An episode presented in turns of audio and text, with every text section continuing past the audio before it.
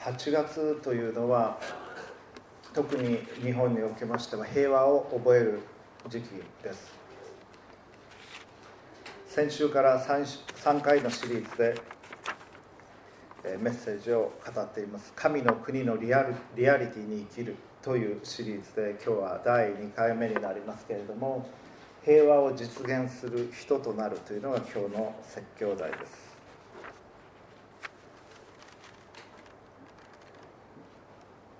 73年前の先週広島そして長崎に原子爆弾が落とされました。そして8月15日は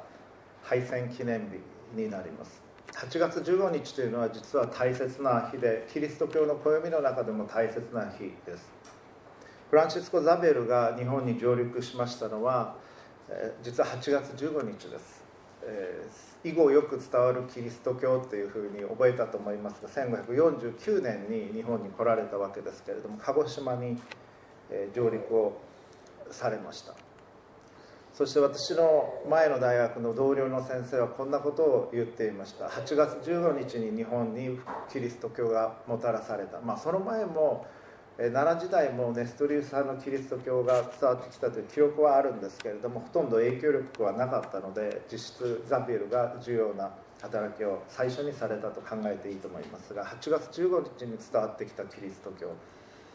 そしてキリスト教は日本と3回の出会いがありました。第1回目はザビエルの時キリシタンの時代。しかしそれに対して日本はノーと言ったわけです。鎖国をしキリシタンを弾圧しキリスト教を締め出そうとしました。そして2回目の出会いは日米修好通商条約の翌年に宣教師の方々が入ってこられた1859年以降になります。それが第2の出会いでしたけれども明治江戸時代の終わりから明治大正昭和20年までかけそして最終的には昭和の初めの頃はキリスト教に対する非常に厳しい締め付けがありました。キリスト教学校に対しても常に厳しい締め付けがあり、えー、キリスト教を事実上締め出そうとしたわけです、えー、そして3回目の出会いは敗戦とともにやってきました。多くの宣教師が送られキリスト教との3度目の出会いがあったわけですがその同僚の先生古谷康夫先生というつい先日亡くなられた先生でしたけれども古谷先生は8月15日にもたらしたキリスト教に対してノーと言った結果がそれから何年になるでしょうか？450年になるでしょうか？にああいう形でもたらされたのかもしれないという言い方をされていました、まあ、それは検証できることではなく一つの解釈としか言うことはできませんがそのような見方もできるかと思います。8月15日ザベルが鹿児島に上陸した日に8月15日というのはカトリック教会の暦の中で聖母マリア様の記念日です。聖母の飛翔天肉体と魂が天に上げられたという記念日ですのでザビエルは日本を聖母マリア様に捧げたとあります。カトリックのホームページ見ますとそのこと書かれてますけれども、まあ、自分の国でもない国を 誰かに捧げるというのはけしからんと思うかもしれませんけれどそこにも書いてありますがむしろマリア様の保護のもとに置けば日本の人々は幸せになるとザビエルは考えたのでしょうというふうに記されていました。またザビエルはイエズス会、えー、ですけれどもファウンディングメンバーの一人ですけれどもで日本で上智大学がイエズス会作った学校ですがイエズス会の結成も実は8月15日なんです。これもくしき偶然かもしれません。1534年の8月15日にパリのモンマルトルの丘でわずか7人の人たち、まあ、大学生ミニストリーと言ってもよかったかもしれませんがイエズス会を結成していた。そのわずか15年後の8月15日にザビエル日本に来てるわけです。どこにあるかも正確にはよく分からなかった日本にあの時代に来られたわけですね。それは驚くべき働き驚くべき献身であったと思います。その働きには頭が下がります。そして1945年8月15日に大東亜戦争日本の呼び方をするとあるいは太平洋戦争が終わり日本が敗戦をしていく。そして9月18日1951年サンフランシスコ条約が結ばれ、まあ、事実上日本は講和条約を持っていくわけですけれども9月8日というのは聖母マリア様の誕生日ということこれもくしき偶然かもしれません。そればかりか大東戦争が始まった12月8日真珠湾攻撃の日ですけれどもこれも聖母マリアがその母聖アンナの体内に宿ったことを記念する無限在の聖マリアの誠実ということで非常に多くの日が重なっているということも調べてみますと分かってきました。いずれにしましてもこの8月の初めの時期私たちが平和を作り出す民になっていくということの重要性を考える時としたいと思います。今日の聖書箇所は短い箇所を1箇所選びました。新約聖書マタイによる福音書の5章9節。三条の水訓の中の一節になります。プロジェクターに出ていますのでご参照ください。平和を実現する人々は幸いである。その人たちは神の子と呼ばれる。平和を実現する人々は幸いである。その人たちは神の子と呼ばれる。今日申し上げたいことそれは私たちは特にイエス・キリストを救い主として主として信じる人たちは平和を実現していかなければならないということです。皆私たちは平和を求めています。どのような立場に戦争について立つ人であったとしても偽善論の立場に立つ人であったとしても平和を求めます。平和が実現するようにそのことを願います。それは人類全ての願いであると思います。しかしながら人類の歴史は戦争とともにあった。アダムとエヴァが作られそしてその子カイン長男が次男アベルを野に呼び出し殴り殺したところから殺人の歴史は始まっています。そして今日に至るまで自分の思い通りにいかない時に私たちは怒りそしてその怒りが収められない時どうしても自分の意思を相手側に飲ませたい時には暴力を使いそれが国レベルで行われる時にあるいはもう少し小さいレベルであってもそれは戦争になっていくわけです。平和を作り出していくために重要なことを3つ今日申し上げていきたいと思いますが第1番目。それは人を殺すことに対してノーというということです。Say no to killing それが1番目のポイントです。キリスト教というのは世界で最大の宗教です。キリスト教人口というのは大体世界人口の33%と言われています。そして少なくともクリスチャンは人を殺すことに対してノーと言うべきなんです。そしてそれは大きい影響力を世界にもたらすことができます。第二次世界大戦の時に2200万人の軍人が命を落としています。民間人も合わせると5000万人から8000万人が殺されたと言われています。世界人口の2.5%があの戦争で命を失っていった。日本だけ見ても212万人の軍人が命を落としています。民間人を合わせると300万人が殺されています。人口の4%です。そして日本の主だった都市は破壊され爆撃され私のふるさとの岡山もそうでした。そして東京も空襲ありました。そして広島と長崎に原子爆弾が落とされる形でもうこれ以上戦争は続けられない。当時は特殊爆弾と呼ばれていたと言われています。私の前の大学の上司は陸軍幼年学校におられたわけです。そして最終学年に校舎が燃える形で敗戦を迎えそしてその後にクリスチャンになり牧師になっていった人でした。ですから、まあ、軍関係の話もいろいろ聞く機会がありました。皇室の人もおられたそうです。陸軍幼年学校には。そして情報が早く来ていた。広島と長崎に特殊爆弾が落とされたという情報がいち早く入ってきたということを言われていました。そして日本はもう二度と二度と戦争はしないということを決めました。そしてあの日本国憲法っていうのは祈りのような憲法です。ただ単なる放棄が記されているだけではない祈りが込められているような憲法ということができるでしょう。2015年に今から3年前ですけれども戦後70周年。長崎で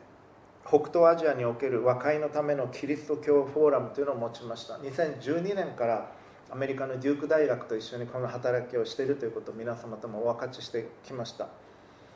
そして韓国日本中国を順番に回りながら最初の年は韓国でやりその次2015年には日本でやりたいということを申し出て戦争の終結からそして長崎の原爆から70年ということもあって長崎でこれをやることにしました。70人か80人の方々が集まり1週間長崎の硫黄島というところでこのフォーラムを持ちました。どうやって和解をしアジアの中で和解をし、まあ、アメリカもキープレーヤーです。日本韓国中国そしてアメリカの中でどういう和解をしキリスト教的にどういう働きをすることができるのかというのをずっと続けてきているわけですけれどもそしてまたそれは長崎の原爆から敗戦から70年というだけではなく隠れキリシタンの信仰告白から150周年の年でもありました。キリシタンの人たちは江戸時代近況が行われる中で激しい迫害を経験していきました。遠藤周作の沈黙映画にもなりましたけどすごい小説ですけれども非常にパワフルな小説ですがそこにもその一面が深く描かれています。しかし宣教師の方々が江戸時代の終わりに帰ってきた時に先ほど申し上げました5カ国と修好通商条約を結びその翌年に宣教師たちは帰ってくるんですけれどもそして長崎ではプチジャン神父様が大浦というところに教会を建てます。大浦天主堂というのを建てる。でそれを見た隠れキリシタンの末裔たちは隠れキリシタンの間では予言が言い伝えられていました。バスチャンという方の予言だったんですけれども7代経ったら seven generations 経ったならばいい時代になって黒船に乗ってパードレたちが宣教師の方々が帰ってくるという予言があった。でちょうど7世代経ってたんです。でこれがあの予言の成就じゃないだろうか。いやでもひょっとしたら幕府の罠かもしれない。気をつけなきゃいけない。ということを言いながらイザベリナ・ユリという方がパードレ様に会えるんだったら捕まってもいいと言って言うことを聞かなかった。彼女を含めて7人の人たちが大浦天主堂を訪問していった。ということがありました。それが1865年の3月17日神道隠れキリシタンの信徒たちが神父様のところに行き信仰を告白していったという出来事です。我らの胸あなたの胸と同じという言葉で信仰を告白したというふうに言われています。それから150年でもあった。だから長崎でぜひそれをやりたいということで行いました。1週間のフォーラムの後日曜日の午後だったと思いますが長崎の原爆記念館の大ホールで国際進学シンポジウムを行いました。日本韓国中国アメリカからの進学者たちが和解と戦争についての講演を行い対話の時を持ちました。26世人記念館のデールカ・レンド神父様にもその時お話をしていただきました。その時に今回調べていましたらその時にデューク大学の進学部の学部長でいらっしゃってリチャーズ・ヘイジ教授が語られた講演の一部を少し引用したいと思います。彼は世界的にも有名なおそらく5本の指には入るでしょう。新約聖書学者です。私も非常に尊敬をしている方でありまた教会人でもあり牧師でもあり非常に素晴らしい神学的な働きをしてこられた方ですが彼はこういうことを言っています。4世紀以降4世紀にキリスト教はローマ帝国の国境になっていくんですけれどもイエス様の教えの中にもイエス様の模範の中にも根拠が何一つないいわゆる正義の戦争の処理論をキリスト教会は構築してきました。また全体としても十字架で処刑された方イエス様に倣うどころかむしろイエス様を十字架で処刑したローマの処刑者たちに倣って暴力的な実践の合理的正当化を提供してきたキリスト教会はそうです。キリスト教の主な立場は平和主義ではなくて実は偽善論なんです。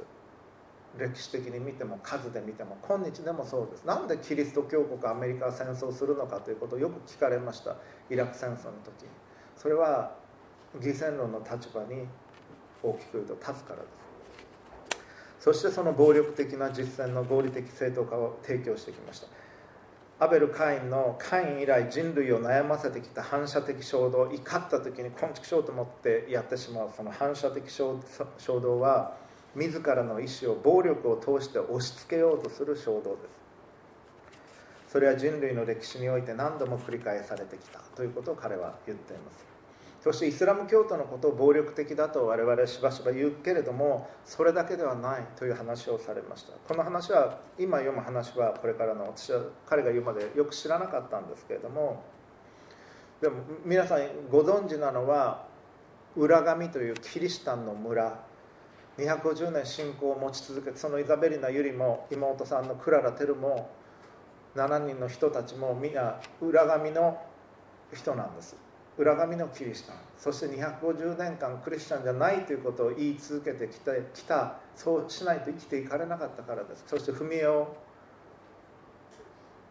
1月に踏まされたということを伺っています。その話に深く入っていかれませんけれども新しいわらじを縫ってその時にできるだけ足の側面の方からそっと踏みそして家に帰ってからそのことを神様に詫びたというふうにその末裔の方から伺っています。そして宣教師の方帰ってこられてからはその先祖の罪をまず告白し罪の告白から始まっていったんだというふうに言われています。その村が裏紙です。しかし長崎奉行所がその動きに気づいてまだ江戸時代の一番終わりでしたからいろんな藩に分けて送られて三千数百人いたんですけれども信仰を捨てるようにという拷問を受けた。それが裏紙のキリシタンたちです。その人たちは信仰が認められた時に、まあ、農農家の方々ほとんどでしたけどなけなしの金お金を集めて立派な大聖堂を作った聖堂を作られました。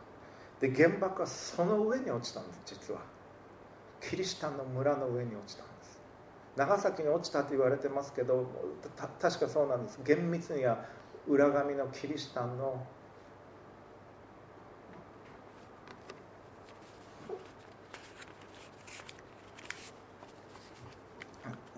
キリシタンの村の上にそして聖堂の上に落ちた。それは多くの人は知らない。ほとんどのアメリカ人も知らない。そしてリチャード・ヘイズ教授はこういうふうに言いました。イスラム教徒が暴力的だけなのではない。しかしそれなら1945年に長崎に原爆を投下した。彼はこの公演長崎の原爆記念館の大ホールでされたんです。1945年に長崎に原爆を投下した。カトリックの原爆機パイロットのためにミサを執り行ったアメリカ人のカトリックの従軍司祭がいる。ジョージ・ザベルカ神父様です。広島長崎原爆飛行連隊のチャプレンでいらっしゃいました。彼は後に市民への爆撃の協力をしたことを悔い改めました。講演に戻りますが当時に関する彼の記述は教会の暴力黙認を表しています。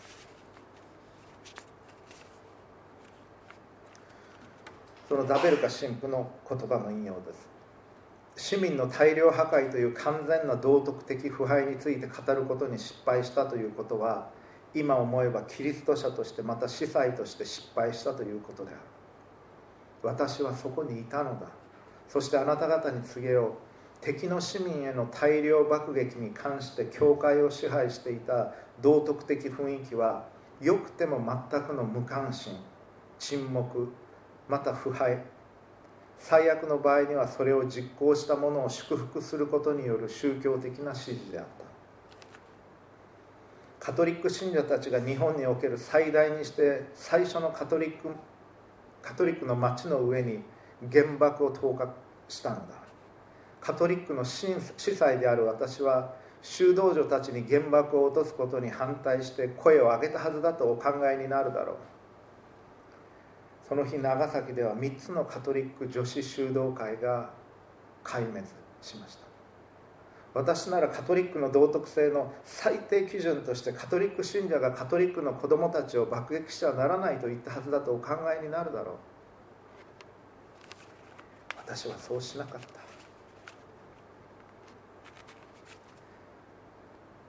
長崎の爆撃機グレートアーティストのパイロットと同様私は1700年もの間復讐殺人拷問権力の追求暴力の特権の全てを私たちの主の名のもとに行ってきたキリスト教の後継者なのだ。私は終戦直後に長崎の廃墟を歩き回りかつて浦上天主堂が建っていた場所を訪れた。私は瓦礫の中から香炉の破片を拾った。私は今もその破片を見るたびに私たちがあれほどキリストの教えを歪曲させてしまいそしてその教えの歪曲によってキリストの世界を破壊してしまったことを許してくださるようにと神に祈る。私はコンスタンティヌスによって始められたこの戦いのプロセスがこれまでのところ最も低い地点に到達した時にそこにいたカトリックのチャプレンだった。そう語っています。コンスタンティヌス帝というのはローマ帝国でキリスト教を公認しそしてまたクリスチャンになった人ですけれども国家と教会が一つになっていく人一番の象徴的な人物です。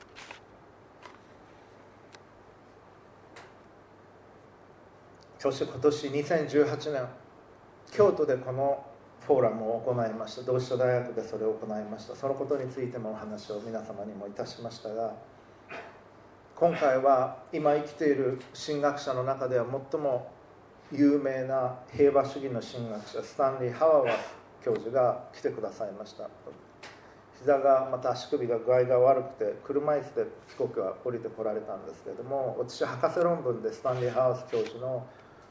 神学扱っていたので3日間もうずっといろんな話をし観光もお連れしでインタビューをしてほしいっていうのでミニストリーというキリスト教の雑誌があるんですがそこにそのインタビューの記事が載ります。先週はその構成の仕事をしていましたが彼の言葉をいくつか引用します。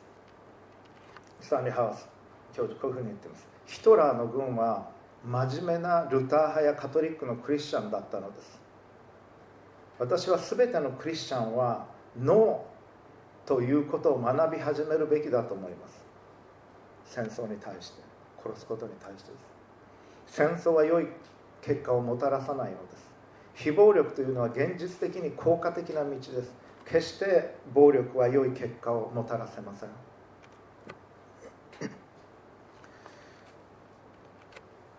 キリスト教の中で主流な立場それは現実主義キリスト教現実主義と呼ばれるものですけれども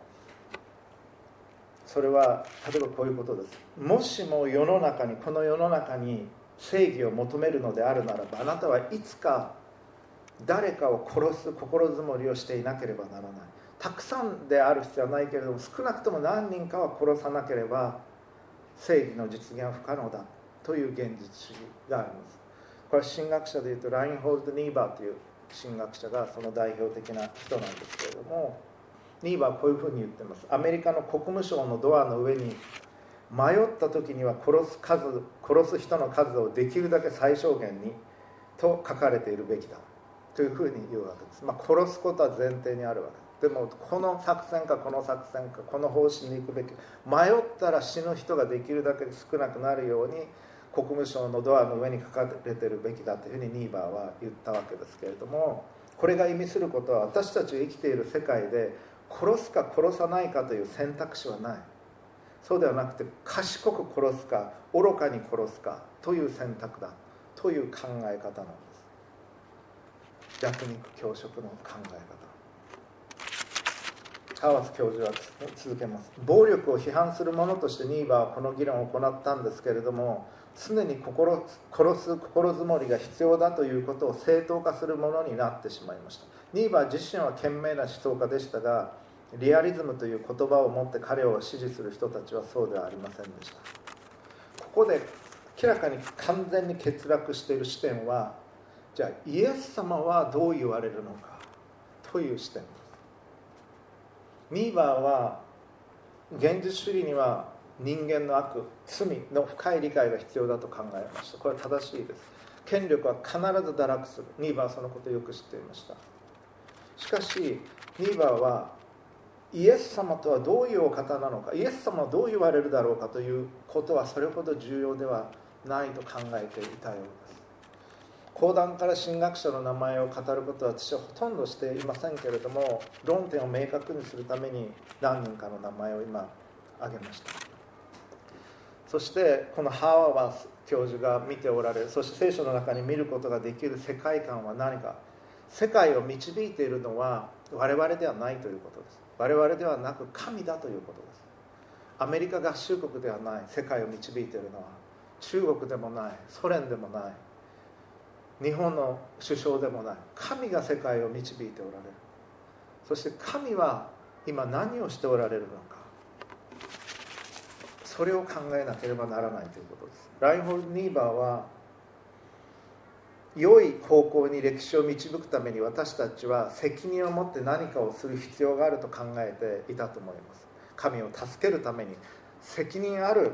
行動を取らなきゃいけないというふうに考えていた。しかしハワース教授こういうふうに言うんです。Responsible 責任を取る責任を持って何かをするという言葉には注意しなければなりません。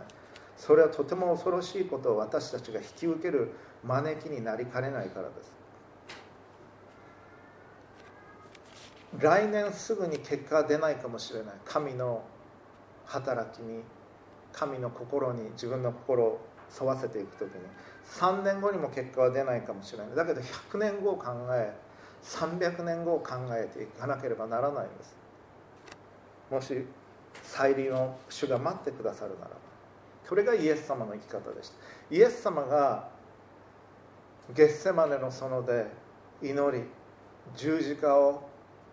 担ぎ十字架につけられる道を選んだ時にイエス様はどうやったら一番人々の人権が守られるか効果的な策略を練っておられたのではない。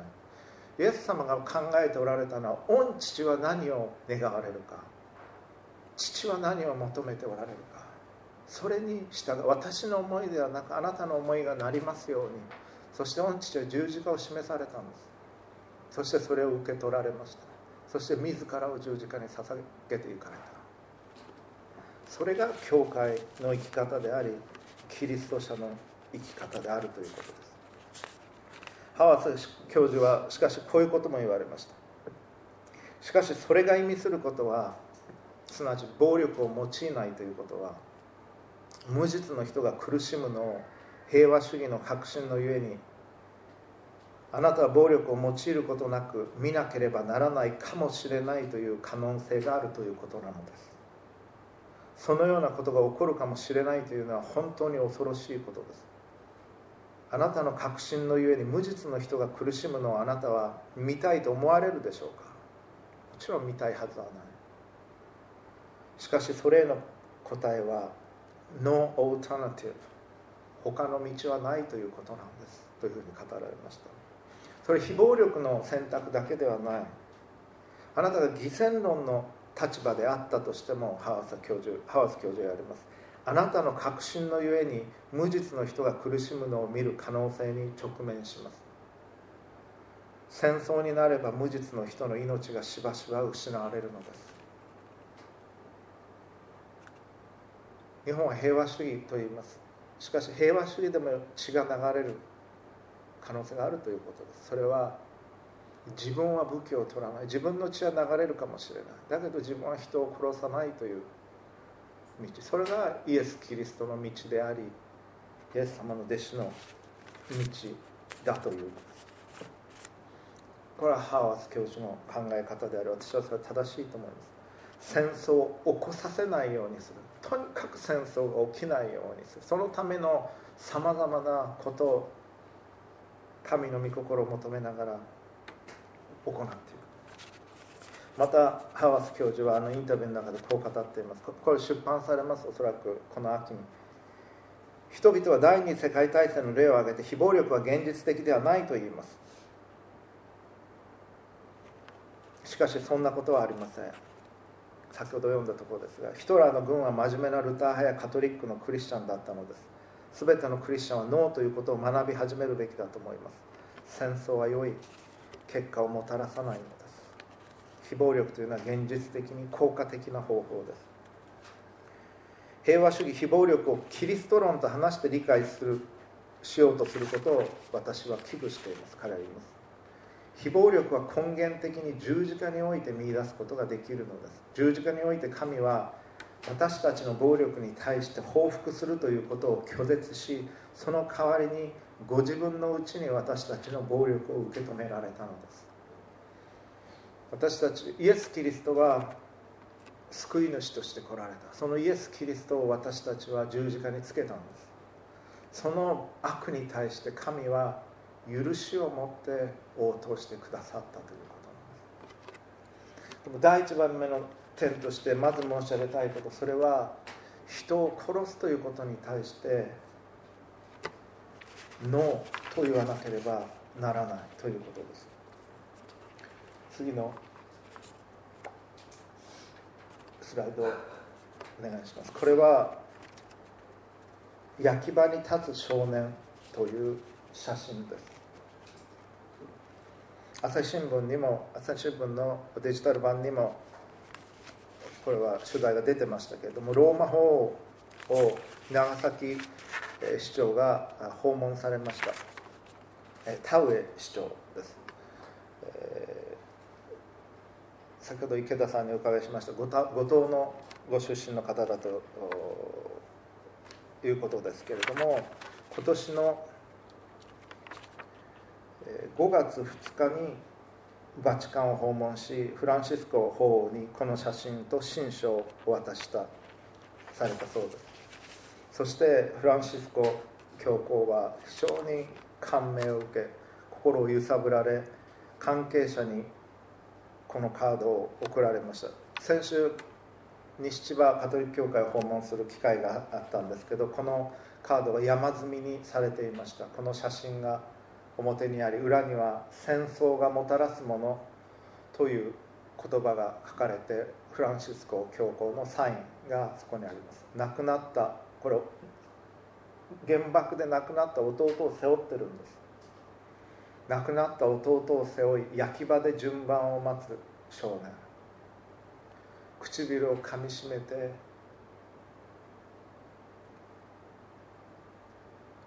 自分の弟が焼き場で焼かれるその順番を待つ少年の写真です。この写真はアメリカ占領軍のカメラマンジョセフ・ロジャー・オダネル氏が原爆後の長崎で撮影したものです。この少年は血がにじむほど唇をかみしめてやり場のない悲しみを表しています。戦争がもたらすものはこういうものであるということを示し絶対に戦争を起こしてはならないということをカトリック教会はこの8月世界中でメッセージとして語っておられます。田上市長の私たちもその長崎フォーラム2015年の5月に行う直前に2014年私も記録を調べました。で11月14日に市役所に訪問していました。午前11時40分から12時10分。に訪問をさせていただき市役所の主だった方々と共に丁寧に対応してくださった市長でいらっしゃいました。戦争が何をもたらすのか絶対に戦争を起こしてはならない。人を殺すということに対して世界の33%を占めるキリスト者がノーと言ったならば明らかに世界は変わるわけです。そして2番目に平和を作り出していく民となっていくために私たちがすべきこと。それは神からの平和を受け取るということです。心の内に神からの平和を許しを受け取るということ。神の愛と許しと恵みを受け取るということ。そして神の愛のうちにいるということ。これがないと本当の平和を作り出すことはできないんです。政治的な平和交渉やサインはすることはできるかもしれません。妥協の落としどころは見つけることはできるかもしれません。しかし神の平和の使者になるためには神の平和を受け取らなければならないんです。平和条約が国と国との間に結ばれることは良いことです。しかし平和条約というのは時に破棄されるんです。法的な取り込め取り決めを超えて神の平和が実現されるように神の平和を生きる人々が生まれてこなければならないんです。愛されたことがない人というのは愛することは難しいでしょう。許されたことがない人というのは人を許すことは難しいでしょう。だからまずあなたが神の愛を受け取るんです。そして神の許しを受け取るんです。その経験が必要になってくる。神の愛神の許しが一番はっきりと現れたのがあの十字架の出来事でした。神の一人子イエス様は私たちが神に対して罪を犯し私たちが悪いのに神の方から来られたんだ。普通は喧嘩をしたらああの人が悪いんだからあの人が謝ってくるまで許してやらないというふうに我々思います。あっちが悪いんだから。神はそうではなく我々が悪いのに悪くない神の方から和解の許しを許しのメッセージを語るために一人子イエス・キリストを神であるイエス・キリストを送られたんです。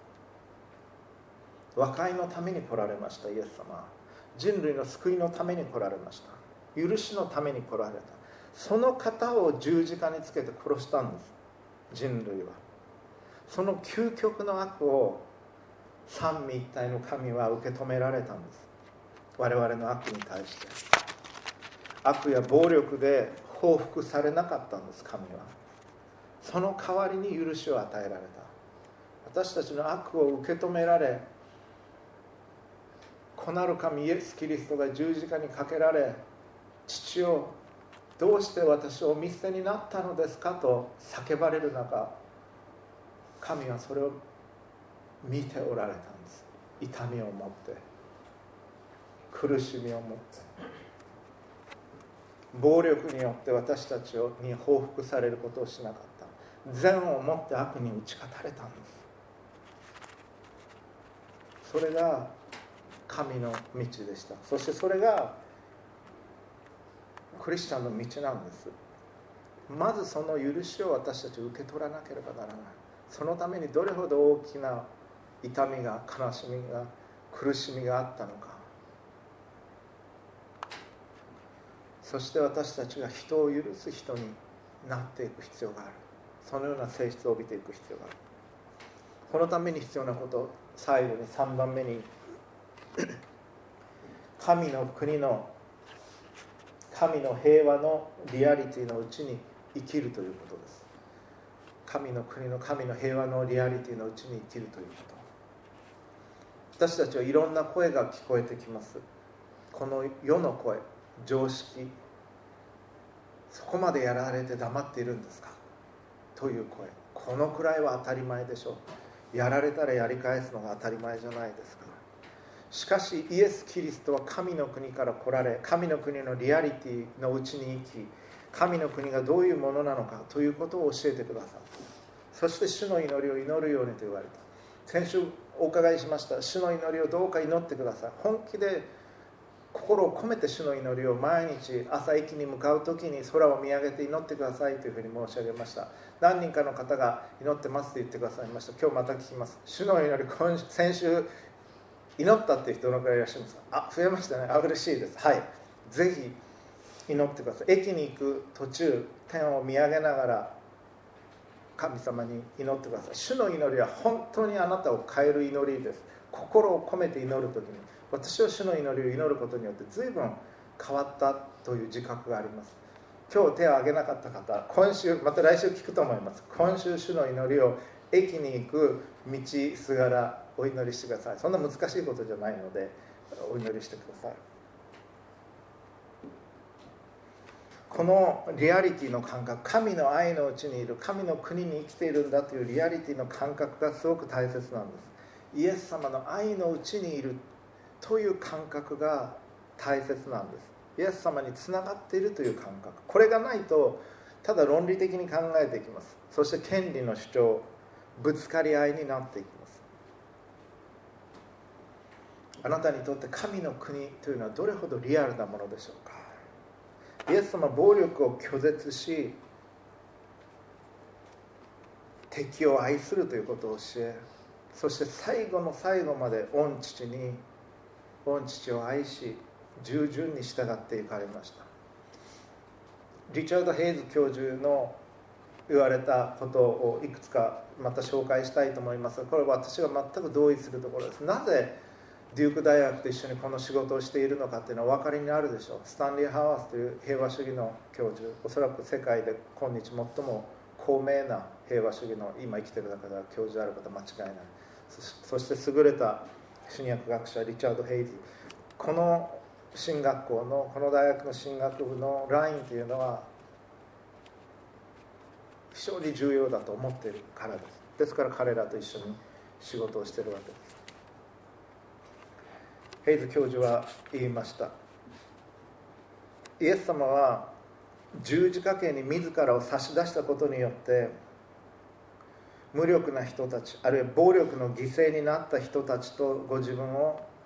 一つのものとしていかれたというふうに。イエス様はローマの威圧的な軍事力と協力することはしませんでした。それとしていたのはあの時代サドカイ人と言われる人たち。聖書の中にも出てきますけれどもリアリストたちです。サドカイ人というのは。ローマの軍事力と協力することもしなかった。そしてその軍事力に対する暴力的な抵抗の道も拒絶されました。これは熱心党の道です。その当時の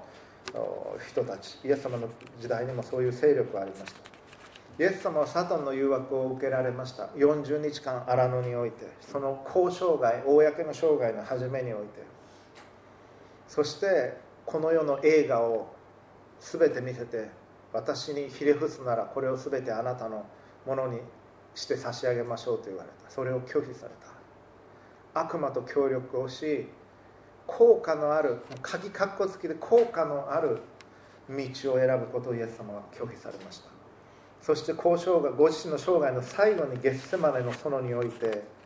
十字架刑を自らの証明として受け入れられた時に再び悪魔の誘惑を退けられたんです。そしてイエス様の道がイエス様の弟子の道だとヘイズ教授は正しく語ります。平和の福音を生き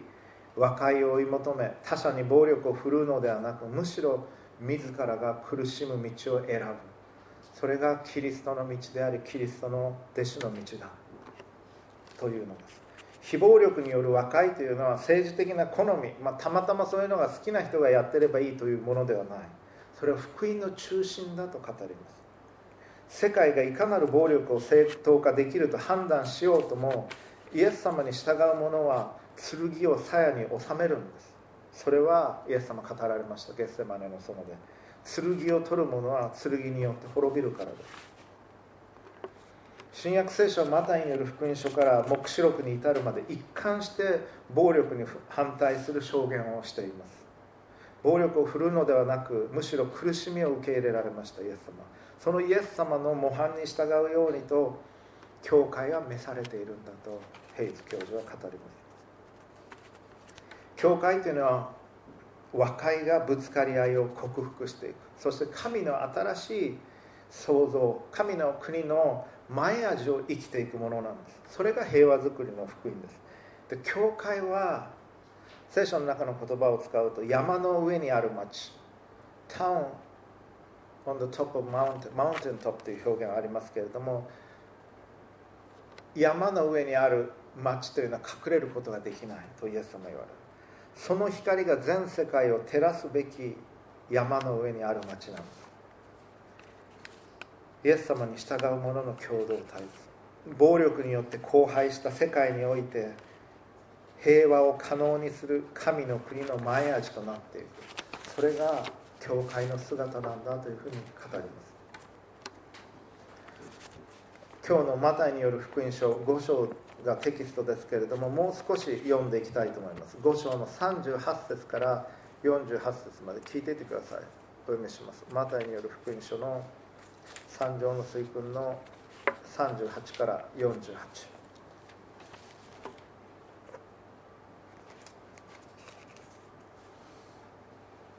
目には目で歯には歯でと言われたのはあなた方は聞いています。しかし私はあなた方に言います。悪いものに手向かってはいけません。あなたの右の方を打つようなものには左の方も向けなさい。あなたを告訴して下着を取ろうとする者には上着もやりなさい。あなたに1ミリオン行けと強いるようなものとは一緒に2ミリオン行きなさい。求める者には与え借りようとする者は断らないようにしなさい。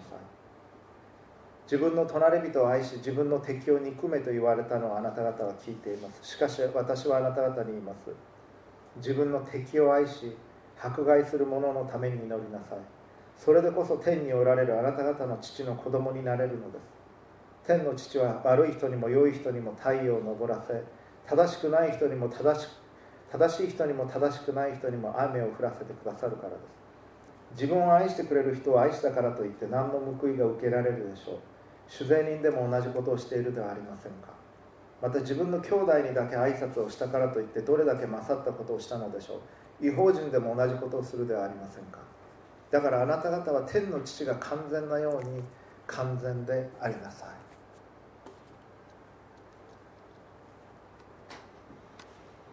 困難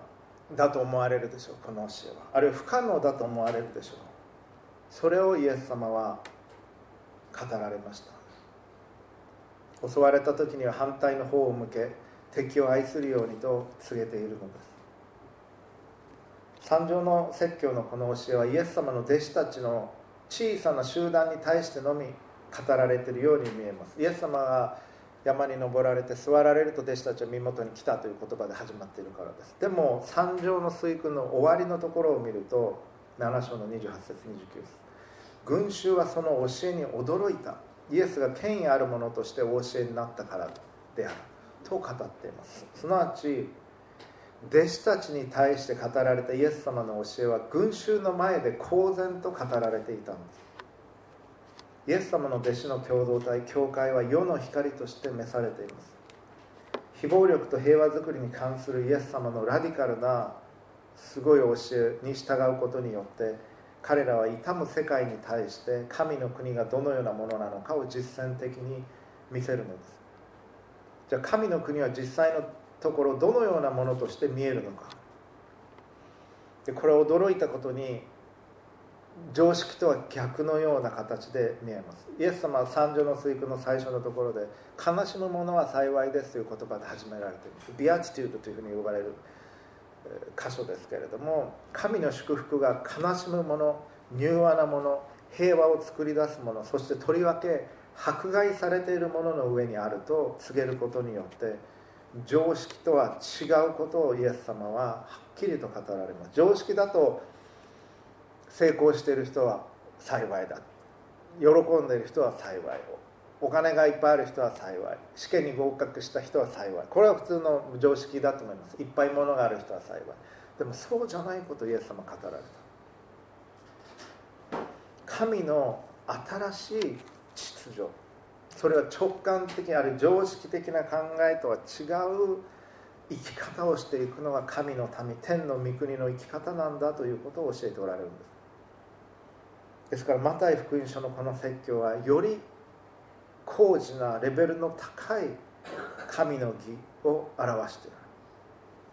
イエス様に従う者たちは怒りむさぼり偽りそして暴力から自由な共同体となるように召されている。それが教会の在り方なんです。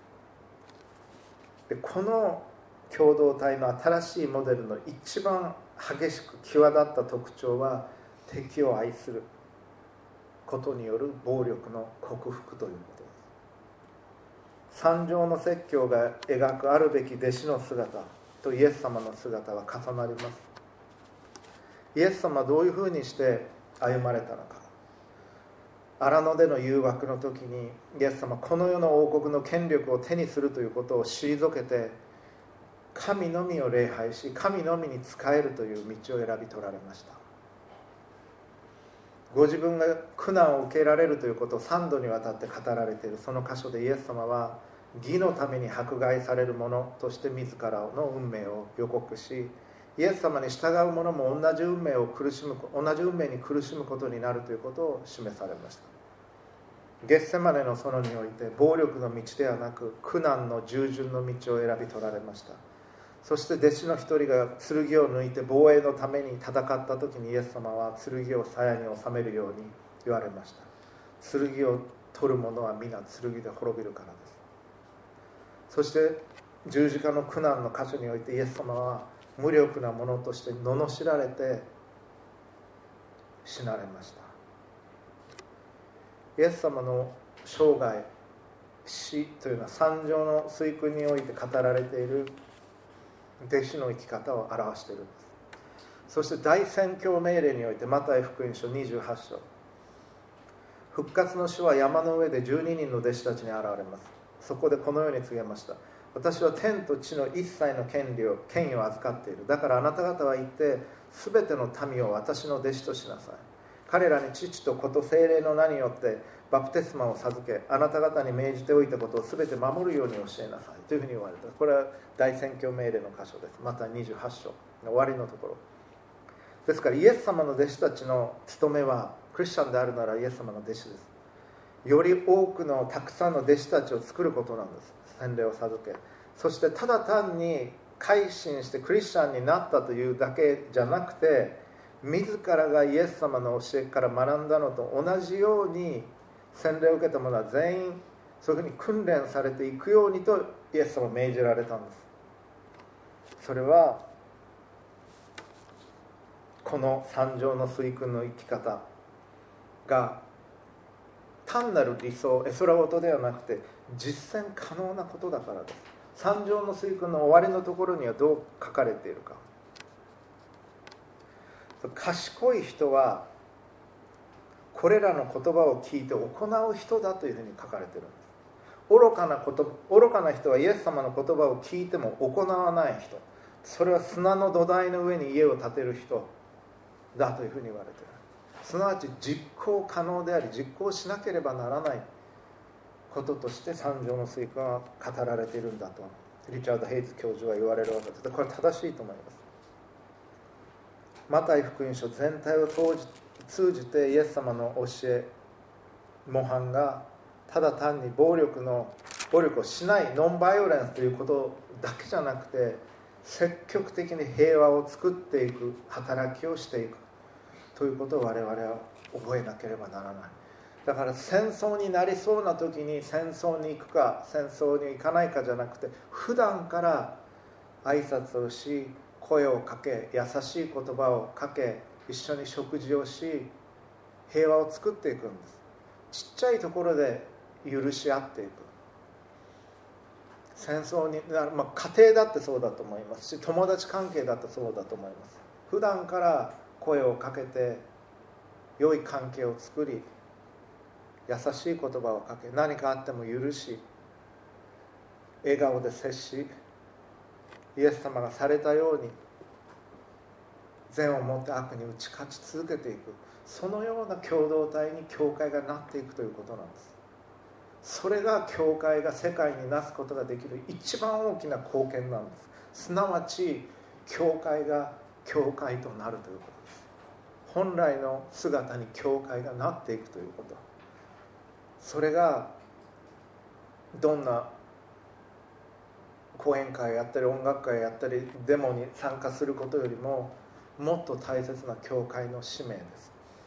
教会が人を殺さないということ決めるということ。人を許し神が善をもって悪に打ち勝たれたように教会においてお互いを愛し善をもって悪に打ち勝ち教会の外の人に対してもそのような接し方をし一人一人がそういう生き方を学校において職場において地域においてしていくということ。それが平和を作り出していくということなんです。それが世の中を変革していくということなんです。それが神の国のリアリティに生きるということなんです。神の国はもう始まっているんです。イエス様と共に。もうその生き方始まってる。まだ完成はしてません。でももう始まっているんでそういう生き方をすることができる。それを生きることができるのは教会だけなんです。この罪と憎しみと争いと戦争の世にあって地の死を世の光として教会は生きるように召されている。しかしキリスト教会は1700年にわたって4世紀以降この神父様が告白したようにイエス様を十字架につけた者の論理に従ってしばしば歩んできた。ローマ帝国の論理に従って歩んできた。その罪を告白しなければならないと思います。そして平和を作り出すということをこの8月のこの時期に私たちは思い起こしたいと思います。共にお祈りを捧げましょう。平和を実現する人々は幸いである。その人たちは神の子と呼ばれる。神様私たちはその歴史の多くにおいて人を殺すということを行いそれを同意それに同意しそれを支持し理屈をつけ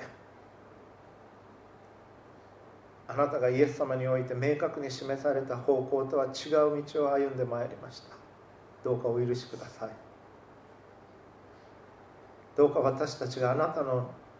生き方をあなたの愛をあなたの恵みをしっかりと魂に刻みどのようなことがあっても決して人を殺すことがありませんように助けてください。今その思いを新たにします。あなたが善を持った悪に打ち勝たれたようにそのような生き方を私たちが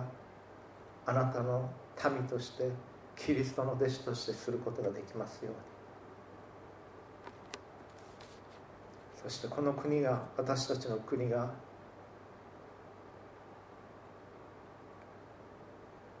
2つの原子爆弾を受けることによって自らの行った悪も振り返りつつ二度と戦争しないと決めたようにその思いをこれからも継続していくことができますよ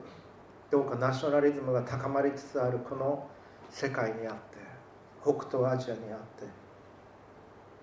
平和を実現していくことができますように助けてください。どうかお憐れみ憐れみください。そしてキリスト者たちが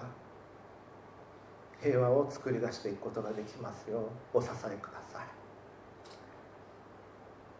私たちを愛し私たちのために命を捧げられ善をもって悪に打ち勝たれ模範を示し今も私たちのために取りなしの祈りをしてくださっている救い主主イエス・キリストの名前によって祈ります。アどうかご自分の言葉で神に直接お祈りください